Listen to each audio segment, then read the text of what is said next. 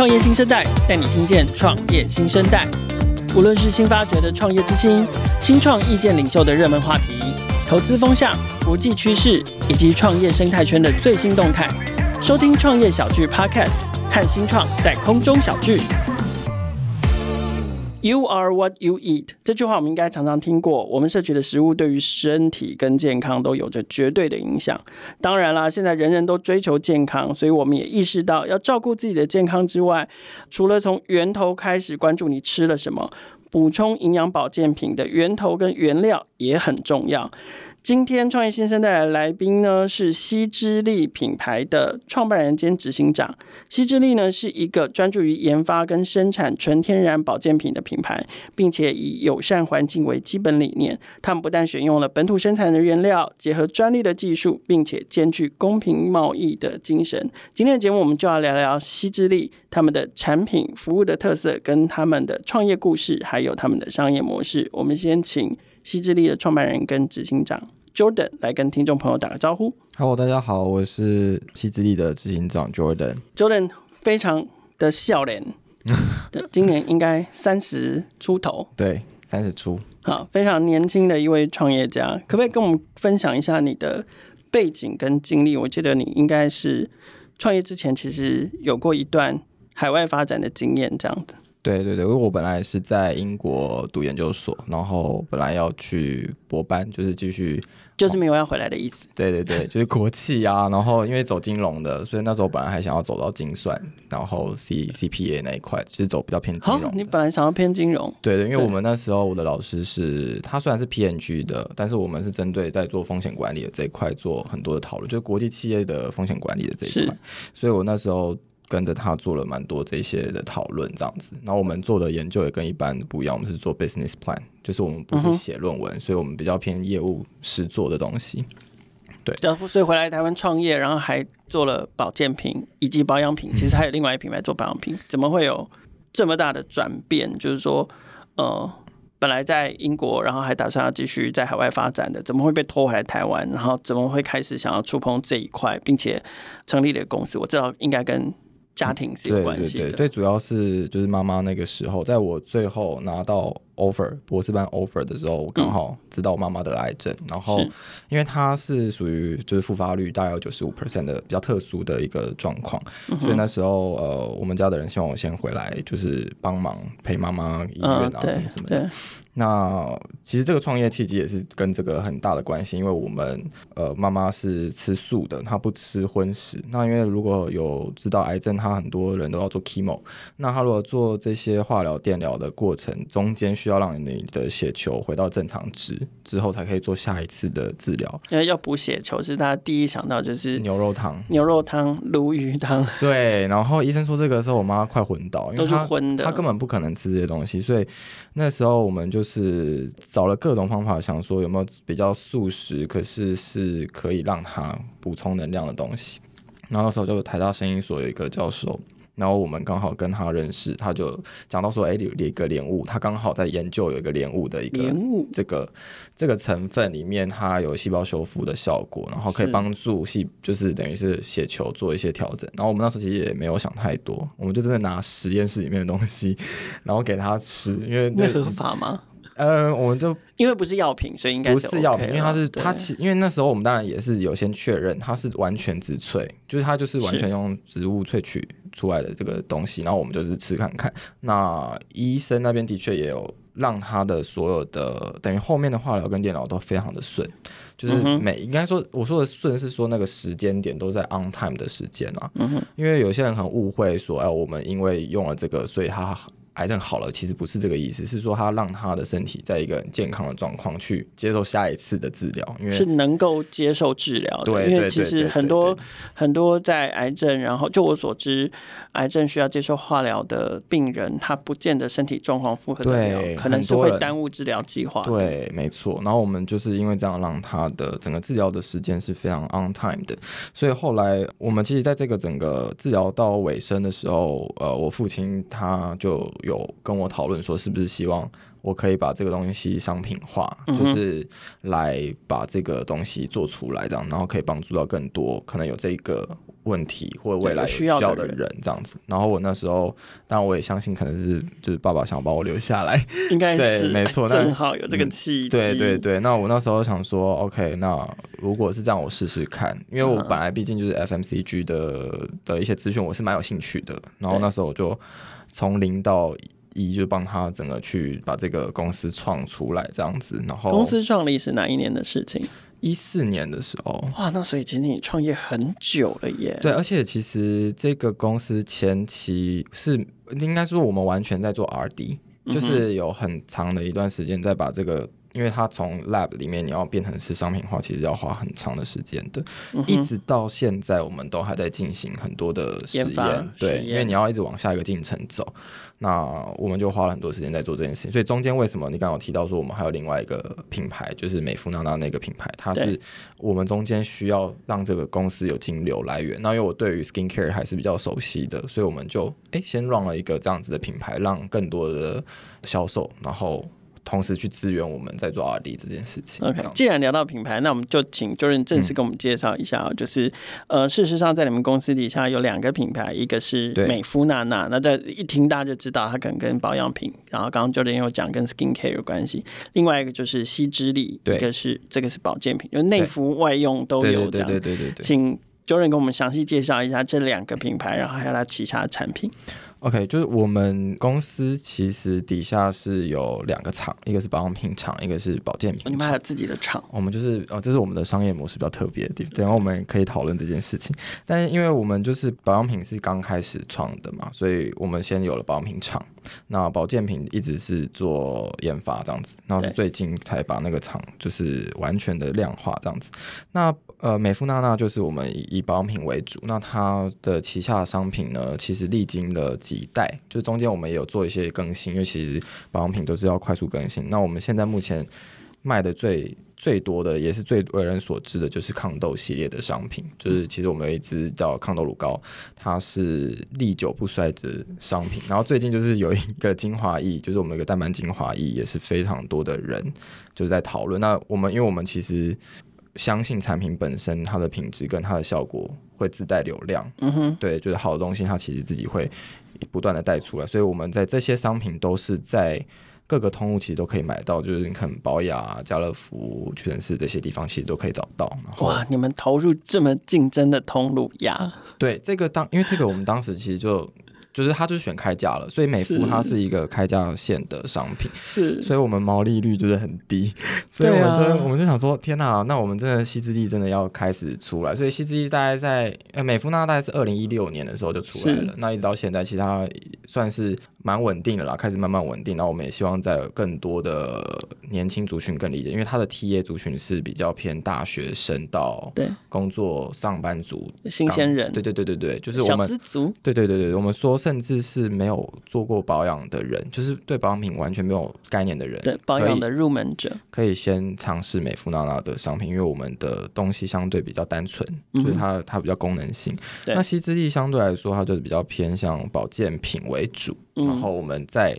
同时推出保养品的东西。对，那它保健品的话，主要就是有天然线的，就是我们现在做的莲雾的这些植萃的东西，然后我们把它做出一个完全。跟一想象的保健品不一样的内容，因为我们比较偏全植株萃取，所以你现在吃的东西有点像是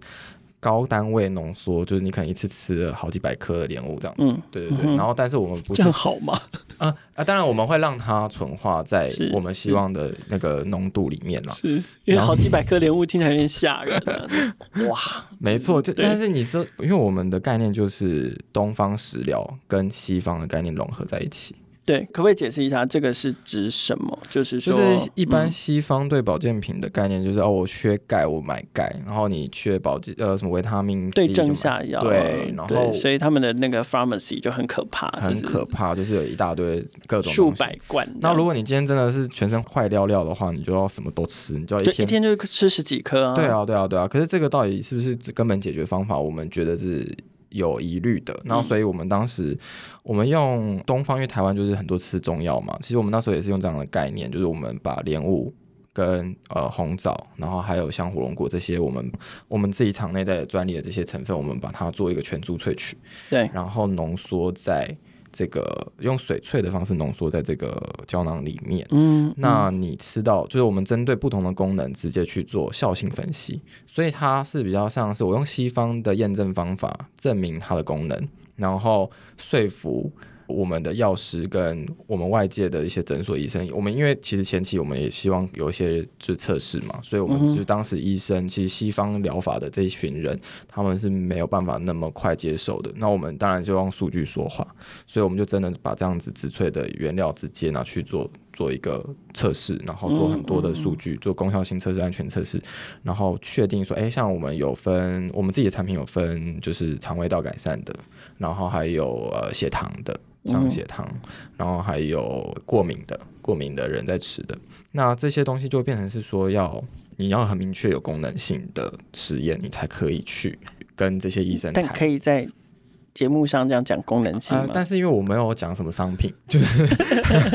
对，因为这个就是大家如果自己有兴趣的话，可以在点对，有点发抖。对，但是我们应该是说，我想要讲的是说，这些当时的研发过程，我们希望这些功能是有被证实，所以我，我们做了很多实验，让医生帮我们测试嘛。所以我们那时候就把这样子的东西推出来，然后后来也的确有很多的医生后来觉得，哎，这个也是另外一种完全不一样的概念了，就是他们希望可以。不要那么化学的方式去，因为有一些是比较偏天然疗法的医生，他们就会比较喜欢我们的这一类的商品。是是，因为纯天然。对，对，而且我们不是说，哎，你缺这个加那个，缺这加这个，就它是一个复方的概念。对对对，然后我们是本来就是一个，它就是一个全株植萃的东西。我们刚刚有提到这个。原料原料可能像莲雾、火龙果，莲、嗯、雾是因为一刚开始就是为了妈妈的健康，没错。然后等于是说跟研发的伙伴一起发现了有有有这样一件事情，对。可是像火龙果呢？火龙果这个是后来更多的发现吗？还是说，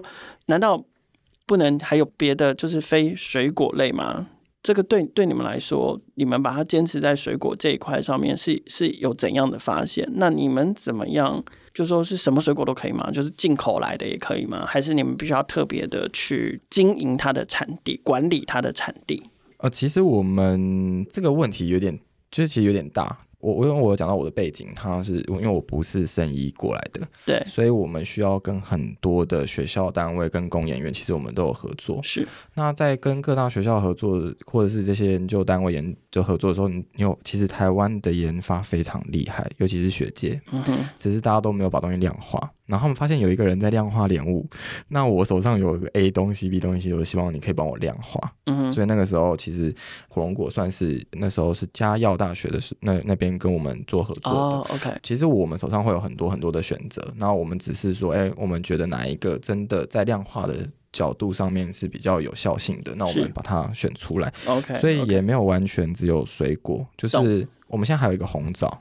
哦，对，我们还有一个红枣。那选品的部分的话，其实这些原料在测试，因为我们都是跟台湾的研发单位合作嘛，所以当他们在选品种的时候，还是会以台湾的为主。我们通常都会，我们不会只看台湾的 paper，我们会看全世界的 paper。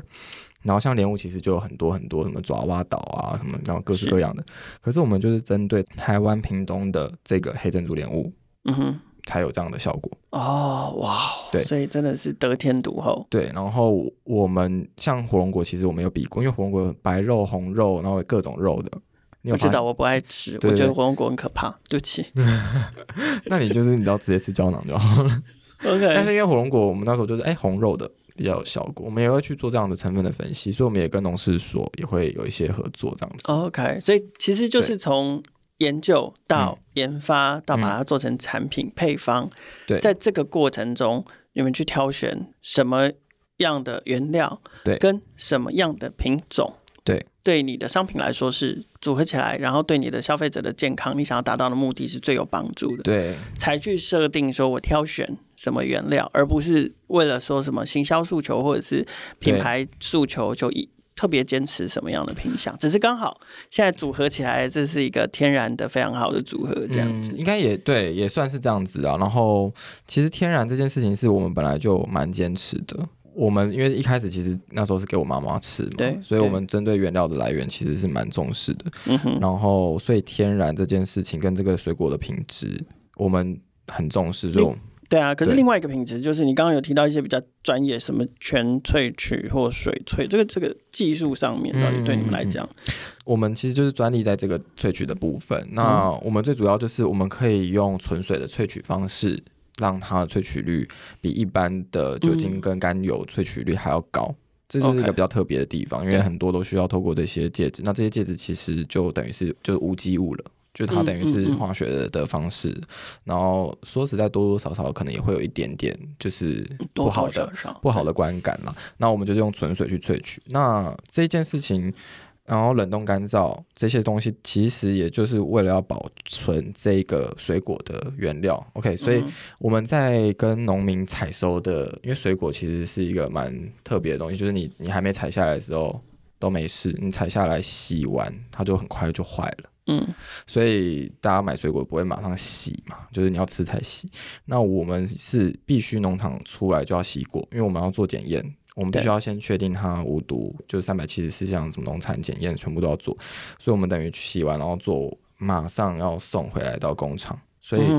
我们必须用冷冻干燥萃取技术，让它瞬间从一颗变成 powder，所以就是瞬间就是它它就会变成粉了，粉状。对，然后。我们就可以把它保存的在干的状态下把它保存下来，所以这是一种存保存方式的一个方法。对，嗯、所以这个也是你们的农场应该都是在地，都是以台湾的嘛？对对对，对。所以这可能也是因为你们必须要，所以有在地化源头的关键。因为我们不可能去跟可能马来西亚买莲雾，然后再等到海送过来包都坏掉了。对对，对，而且其实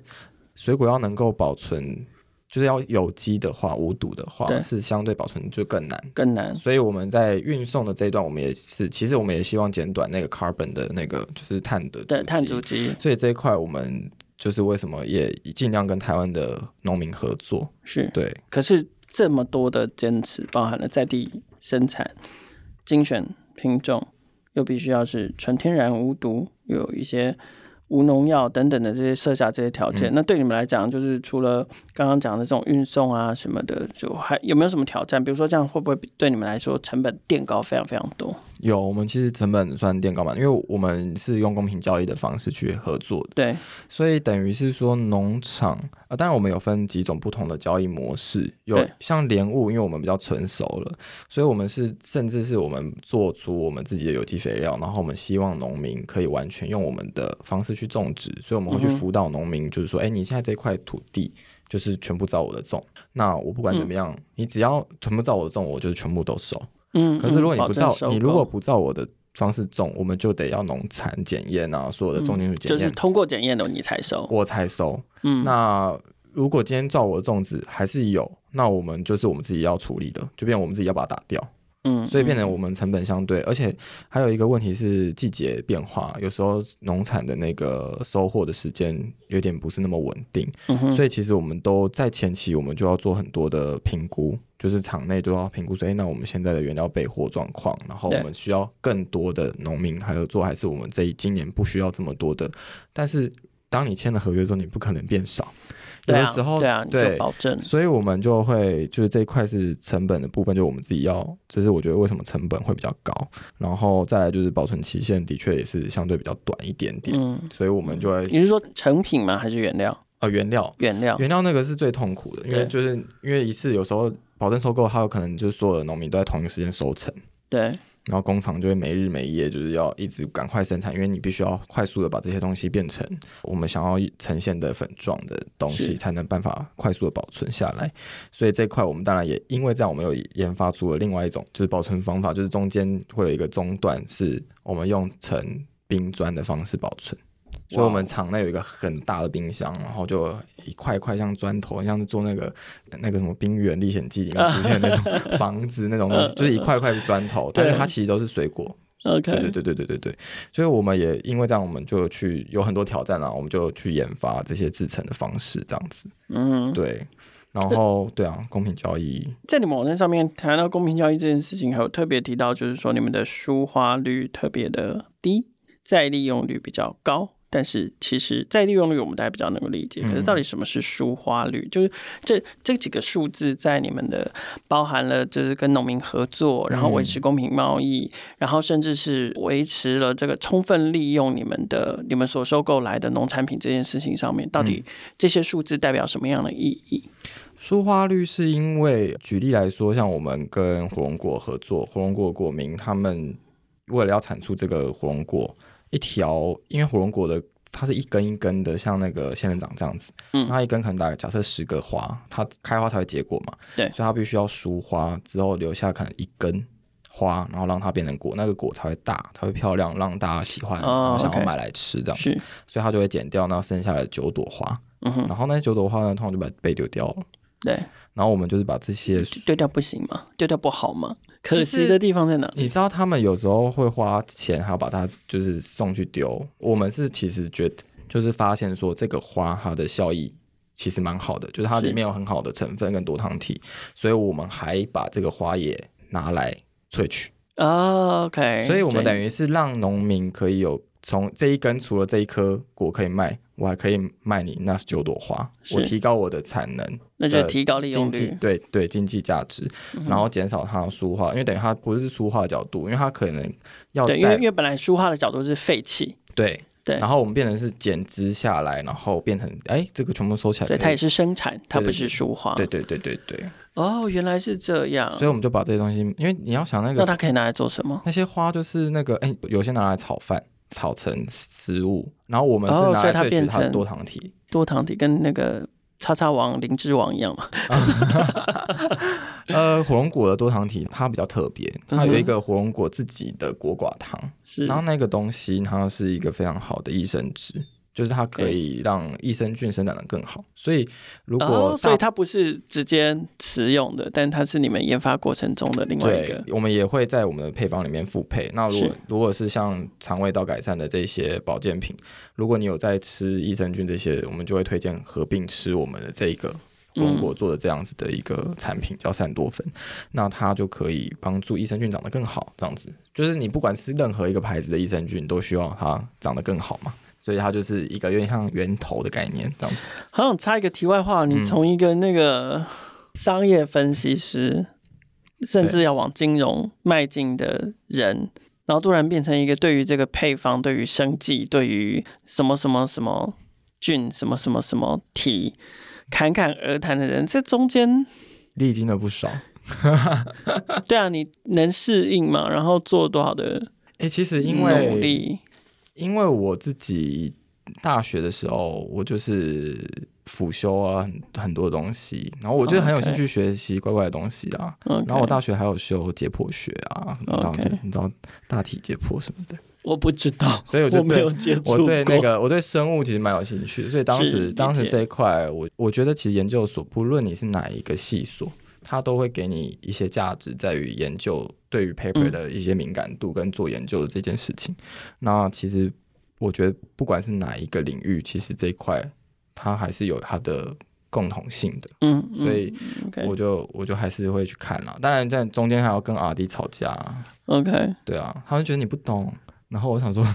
但我看起来逻辑，因为我是以逻辑的角度啊，我觉得我觉得那个训练是逻辑的训练，所以你有点像是产品 PM 的概念。对对对对，然后就哎跟阿迪讨论说，那你那你告诉我，我你觉得我不懂，那你告诉我这个是什么东西，然后我们再用逻辑的模式去讨论说。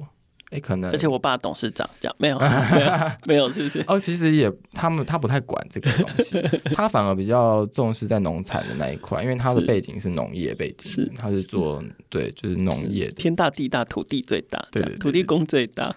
对，我管你爸是董事长还是什么长，对啊，这个是其实他没有太大的参与在这个细节里面嘛，是是。刚刚前面有提到你们有两个品牌，然后其中美肤娜娜部分我们大概有稍微聊到一下，就是说你们设定的 TA，嗯，那不知道真的内服外用，不管是西之力或是美肤娜娜，你们的品牌受众都是一样的嘛？然后，嗯，再加上其实我们刚刚开始录音之前，不管你受众怎么切，就是我们刚刚开始录音之前。不管是保养或保健，这个市场都是非常拥挤的。这个我们聊过。对简单说，保养品好了，保养品可能台湾的这个台制保养品开价早期就一个风潮，就是 Doctor 系列嘛，哦、就是 Doctor 加任何一个姓氏，然后就可以变成一个品牌，然后叭叭叭叭叭叭叭，就是全品项那种开在那里。然后现在则是好像 KOL，人人都可以有自己专属配方跟专属的品牌，跟一个知名品牌合作，不都在一起，就变成是一个具有代表性的一支产品或两支产品。对，品牌现在这么拥挤，你们怎么去设定你的 TA 跟跟其他人的区隔？其实我们 TA 在设定的时候，如果比较肤浅的方式，就是哦年龄层这样子，嗯、就是一个是比较小资族，一个是年纪比较大的，然后收入这样子，熟女。但是我们后来认真在觉得受众这个东西有点超乎我们本来如果用这样的模式去看呐、啊，所以我觉得西之翼它的。他的 TA 是在乎健康，在乎很细节的，嗯、就是很天然这件事情，跟就是对于环境友善、友友友善跟永续这个概念的人群。它不是一个固定的年龄层，或是一个固定的性别。然后美肤娜娜它就是相对是我们后来很切，就是你的肌肤形态。是比较敏感的，或者是比较偏向痘痘肌、油痘肌的人，你就适合选这个品牌。所以，我们后来有点跳脱，就是哦，单纯讨论年龄层跟他的性别这件事情。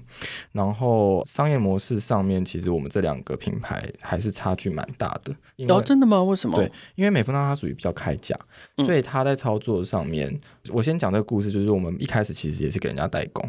就是美丰，那在最一开始，因为我然后所以你不是一开始就有厂？没有，一开始没有厂，因为我们前面花很多的钱在 R&D，所以我们其实没有太多的资金去创个工厂。然后那时候我们就发现说，给人家代工有一个很大的问题是，我不知道这个东西到底来源到底是不是他讲的那样。嗯，其实。对，这就是回到为什么我们你为什么要那么重视溯源这件事情？你又不是鲜乳坊。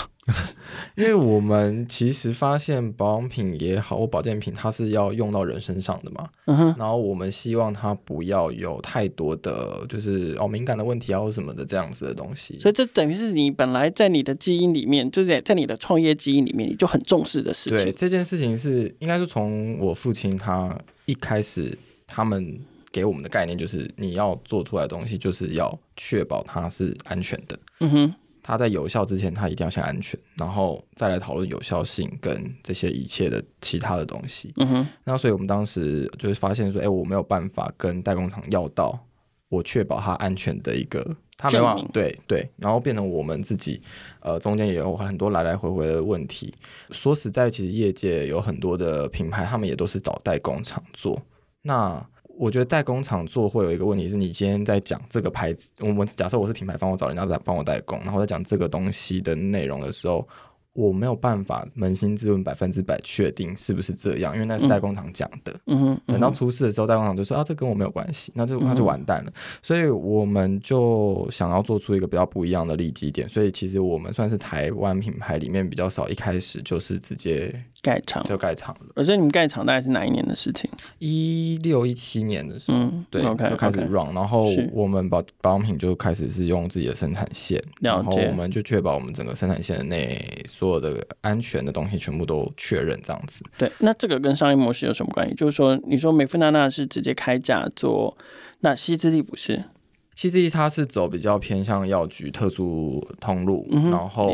其实我我们现在反而在这个皙之意，因为我们现在才推出没有很久，大概两年到三年的时间，因为是疫情的时候开始出来的，所以我们现在大部分的人还是从网络上去做购买。因为我们还没有找到一个很适合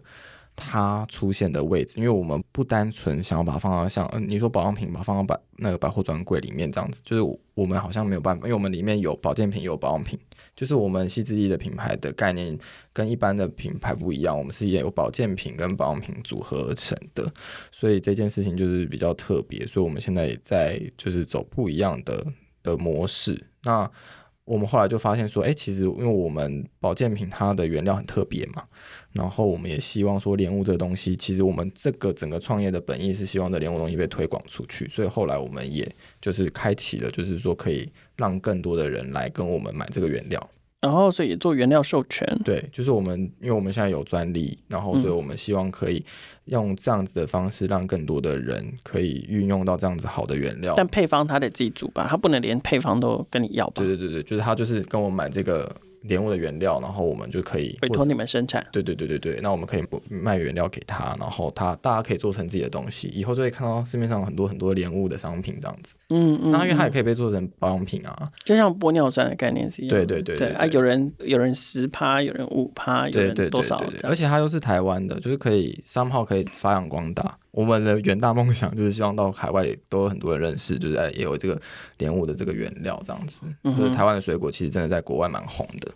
所以我们那时候用台湾的这个概念在做操作的时候，我们在展览就是国际的展览的时候，其实也发现是还蛮吸睛的。嗯，可是，在商业拓展上面，你们哪一个比重比较重？就是说是品牌。我们现在还是品牌线，因为我们、嗯、我们原料这一块是今年的去年年底到今年年初开始推动的。嗯哼，对，因为我们就是持续希望就是先确保这个原料的所有的东西都 OK 了嘛，然后我们就把它量化，让更多的人来可以用这样子。对，所以如果以做自己的品牌跟做自己的产品为优先，那接下来你们的重点计划应该是还会再推出其他更多的产品，或是拓展通路。对，我们现在就是要拓展更多的通路，然后还有商品的话，我们现在就是。继续做了很多的研发，其实我们手上就等于有很多的东西，所以我们会把它推成不同的商品这样子。嗯、然后通路的部分，我们就希望可以在更多的代理商在海外这样子，就可以拓展这个东西出去到国外、嗯、国际的市场。聊聊海外这件事情吧，就是你们